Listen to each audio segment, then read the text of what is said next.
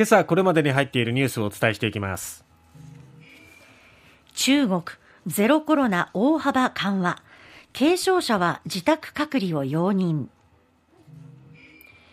旧統一教会の被害者救済法与野党が合意。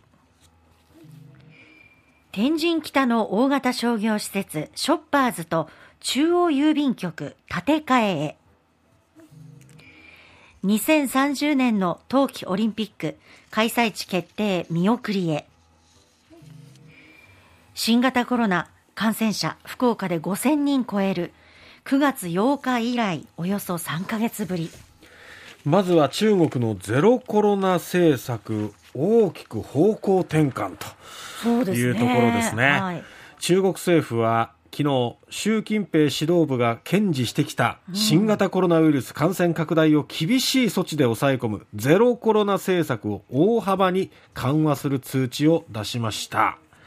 感染者が出た場所などはこれまで通り高リスク地区、高いリスク地区として行動規制がかかるんですが、この日の通知では、地方当局にその範囲を建物とか世帯単位に縮小するよう求めている、えエリアで限定するんじゃなくて制限かけるんじゃなくて例えばそういう感染者が出たマンションとか。ピンポイントにってことですね。そうですね。その家の周辺だけとかっていうふうにするように求めているということです。また地区内で5日連続で新たな感染者が出なければ規制は解除される。今までとはね、ずいぶん。打って変わって。変わりましたね。ですよね。で、高いリスク地区以外で移動制限をしたり、店の営業や工場の操業を停止する措置を取ったりしてはならないとも明記されていて、経済活動の追い風となりそうなんですね。はい、いや自分たちのこうメンツがかかったような政策だったからゼロコロナはさすがにないのかなと思ってましたけど、ね、ないのかなと思ったんですがやはり全土に広がっていったゼロコロナ政策への抗議活動や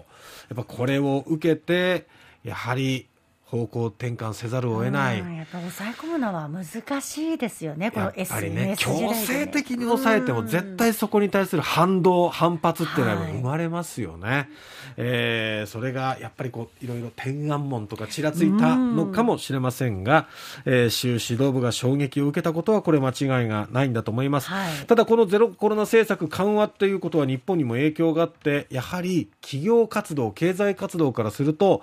なかなかあの部品はあるのに、その工場で働く人がゼロコロナ政策によって出てこれない、出社できないということで、はい、なかなか部品をこう日本に供給できたりというか、できなかった、ストップさせられてたっていうのがあるので、まあ、この緩和によって、経済活動がまた戻っていくといいなと、うん、今ね少しこうサプライチェーンが国内にっていうふうなね動きも見られてはいますけれど。だからまた感染者が増えてくると、うん、また戻す可能性もあるから。そうですね。流動的ですね、えー、まだね。なのでね、ちょっと油断はできないけどね、はい、っていうところですね。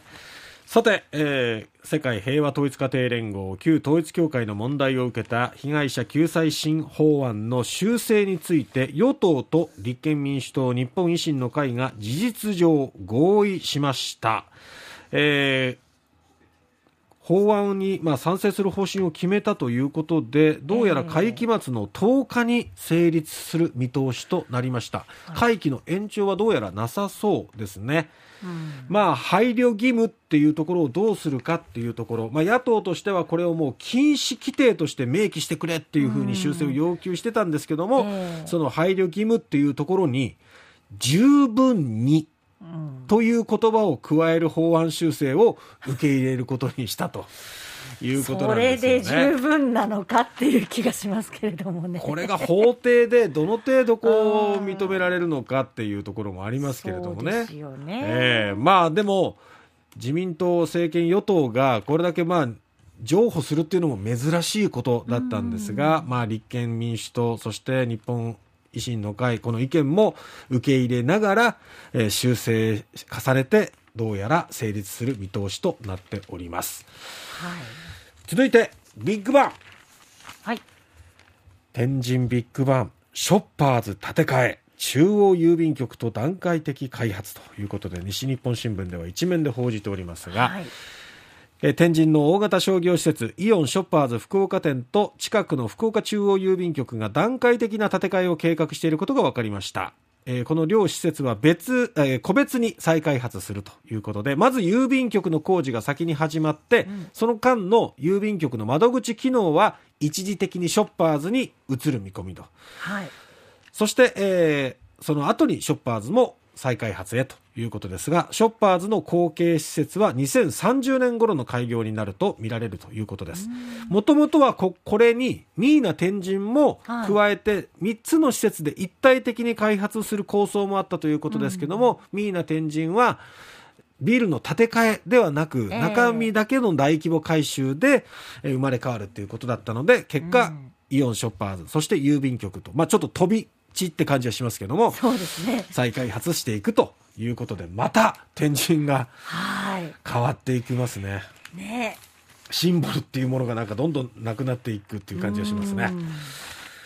さて続いてはオリンピックです、えー国際オリンピック委員会 IOC は6日札幌市が招致を目指す2030年冬季オリンピック・パラリンピックの開催地決定を先送りすると発表しました理由としてははい。気候変動が将来のオリンピックや冬季競技に及ぼす影響を議論する必要がある。からと。本当？っていう感じもするんですけれども、まあ確かに温暖化によって、その雪が降らないとか、なかなか、あの、不安定、天気が読めない、気候が読めない、ね。どんどんどんどん気温が上がってるっていう状況もあって、まあそれの理由も、まあ、うなずけなくはないんですけれども、果たしてそれだけかなって疑問が残るところはうん。ありますよね。そうですねこの30年の大会の招致っていうのは、札幌だけじゃなくって、アメリカのソルトレイクシティ、そしてカナダのバンクーバーも関心を示しているということで、で、もうこれ3つの都市、いずれも過去にオリンピックの開催経験のある土地、はい。ということも延期しても多少遅れても大丈夫なんじゃないか。経験があるから大丈夫なんじゃないかっていう一応ね、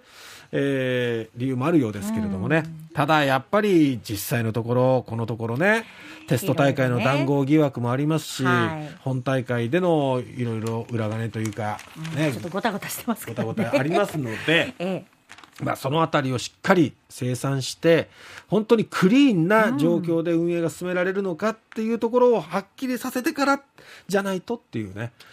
えーまあ国民は納得いかないですよね、じゃないとね。そうですよね。はい、そんな札幌を誘致してる状況じゃないでしょっていう感じがしますけどもね、えー先送りということです。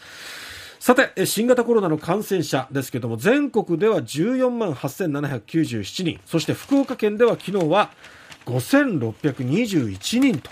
いうことで、はい5000人を超えたのは9月8日以来3ヶ月ぶり。このところ増えてはいましたけども、ただ第7波、6波とかと比べると鈍い増え方だったんですがね。ついに5000人突破、改めて気を引き締めねばいけませんね。